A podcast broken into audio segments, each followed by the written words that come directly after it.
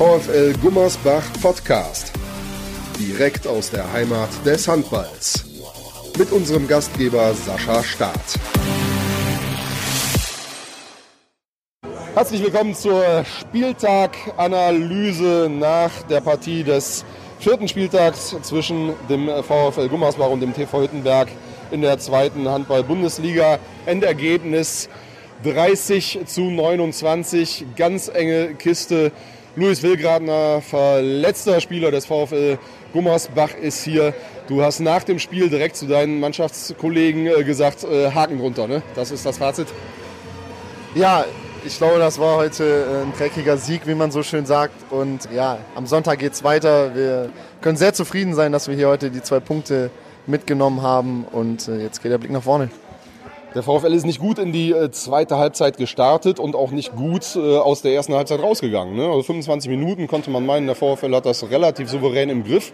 Dann Auszeit von Sigurdsson und dann aus einem zwei Tore Vorsprung mit minus eins in die Halbzeit.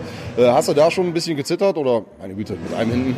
Nein, auf keinen Fall. Ich habe die Jungs voll vertraut, die haben das drauf. Ähm, ich glaube, die, die Umstellung auf die 5-1-Abwehr hat uns sehr gut getan. Da haben wir viele Bälle gewonnen, viele erste Welle-Tore gemacht dann plätschert das Spiel so ein bisschen vor sich hin und bleibt natürlich dann eng, weil wir uns einfach nicht, nicht weil wir es einfach nicht schaffen, uns abzusetzen, kämpfen aber unfassbar gut und äh, haben deswegen am Ende die zwei Punkte.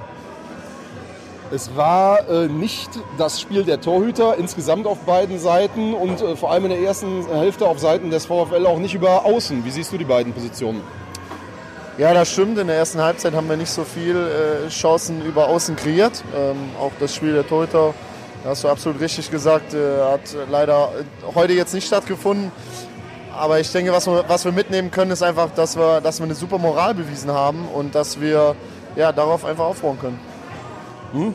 Wer ist dir besonders positiv aufgefallen? Also in der ersten Halbzeit Jonas Stüber mit tollen Bewegungen am Kreis, dann Janko Bosovic, ich habe keinen Fehlversuch bei acht Toren, vier davon sieben Meter. Ja, genau, die, die zwei Spiele hätte ich jetzt auch heute hervorgehoben. Auch noch Alex Herrmann, äh, vielleicht, der in der zweiten Halbzeit äh, noch mal viele einfache Tore gemacht hat. Ähm, ja, Lob an die drei Jungs auf jeden Fall. Ja, ganz wichtiger Mann, Alex Herrmann, der schon freigesperrt worden ist in der zweiten Halbzeit, machte da vier blitzsaubere Tore. Äh, Nochmal, um auf, auf die Torhüter zurückzukommen. Also erstmal erscheinen die im Spiel gefühlt gar nicht und dann Valerio bringt äh, Sigurdsson erst ganz äh, kurz vor Schluss und dann macht er zwei ganz wichtige Paraden. Wie hast du die gesehen?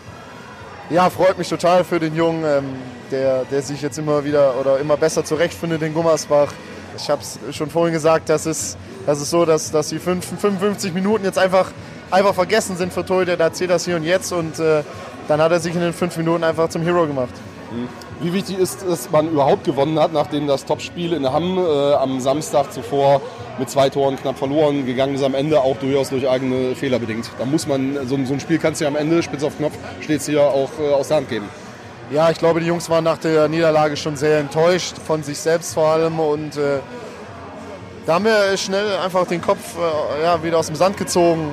Und äh, ja, einfach Glückwunsch an die Jungs, gut, gutes Spiel. Kurz noch ein äh, Satz zu den Hüttenbergern. Also äh, Respekt, die haben sich schon sehr gut verkauft dafür, dass sie nicht so gut in die Saison gestartet sind mit 0 zu 6 Punkten. Ja, die haben sich auch schon letzte Woche gegen Bietigheim sehr, sehr gut verkauft und auch knapp äh, dort verloren. Ich glaube, die Mannschaft, wie du sagst, äh, steht äh, mit Unrecht unten in der Tabelle. Die werden auf jeden Fall ihre Punkte noch holen und dafür wünsche ich ihnen alles Gute. Das tun wir und äh, dem VfL gratulieren wir zu einem, äh, zum dritten Saisonsieg. Was wir allerdings auch erwähnen müssen, es war irgendwo dann doch ein trauriges Spiel, denn es war das allererste Geisterspiel in der Schwalbe Arena. Es äh, war ein Spiel, das äh, Zuschauer verdient hat, allein aufgrund der Spannung und die Ränge waren leer. Was war das für ein Gefühl, das hier so zu sehen? Ja, tatsächlich hat mich das auch sehr, sehr traurig gestimmt. Ich glaube, dass das ein Anblick ist, an dem wir uns nicht, nicht gewöhnen können, nicht gewöhnen wollen. Wir hoffen natürlich alle äh, inständig, dass es bald wieder möglich ist, mit Zuschauern zu spielen. Und dass die äh, zweite Mannschaft, die U23 aus der dritten Liga Mitte, äh, gut durch die Quarantäne kommt. Also das ist ja definiert, dass da jetzt drei Spiele wohl ausfallen. Ähm, wie ist das Gefühl, dass man da weiß, da äh, sind in der zweiten Mannschaft, mit denen du ja auch sonst äh, des Öfteren auch mal zusammen trainierst, wo der ein oder andere sonst auch mit in die erste Mannschaft gehört, die durften heute nicht auf der Platte stehen, wie Fanger, wie Häseler, äh, wie Kiesler zum Beispiel. Äh, wie ist das so für dich? Wie empfehlen ihr das in der Mannschaft?